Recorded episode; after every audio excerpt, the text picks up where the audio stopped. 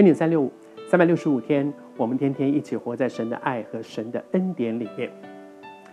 在约西亚所带来的复兴里面，我还是说，如果我们都羡慕可以成为上帝手中一个为主产生影响力的人，可以带来改变的人，我我们来看看约西亚的生命，他做事的步骤是怎样。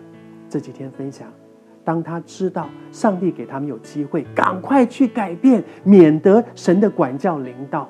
那个赶快去改变，虽然要赶快，但是还是要有有做事的步骤。先招聚，不是我一个人，是大家，因为是我们大家一起的事，我们大家一起来面对。招聚，招聚完，宣告神的话，因为神的话是光，让人真的看见自己生命里面有哪些东西是得罪神的，是不对的，是神不喜悦的。然后再下来呢，就把立约跟神来立约，说我的悔改不是轻轻忽忽，不是随随便便，不是马马虎虎的。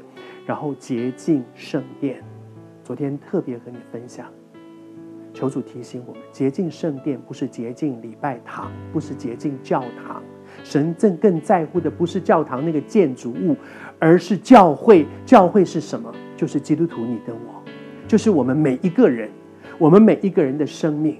先要我去洁净这个世代，先洁净我自己。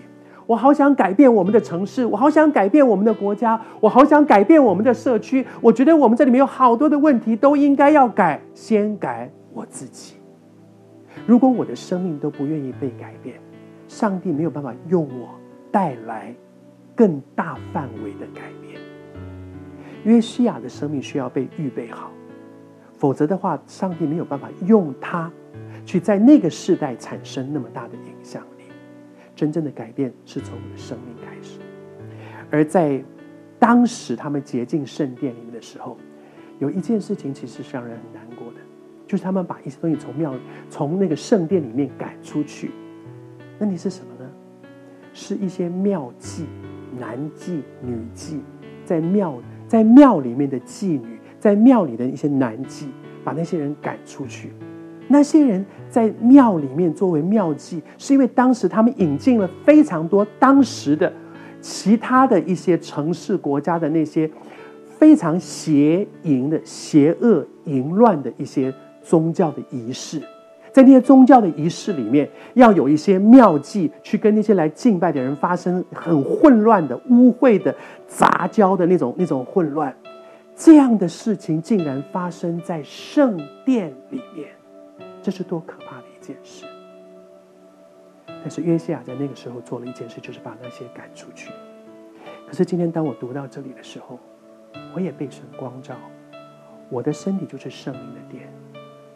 但是，我这个基督徒，不管别人外面人怎么看我，我会不会也容让在我的生命里面有一些污秽的、肮脏的、淫乱的那些不正当的情欲的，在我的思想里？在我的眼目里，在我的手上，在我的身体上，求主提醒我。我还是说，圣经不只是告诉我们几千年前的故事，圣经透过这些真实发生过的事情提醒我：寇绍恩，你也洁净自己身体这个点。愿主今天有话给我，有话给你。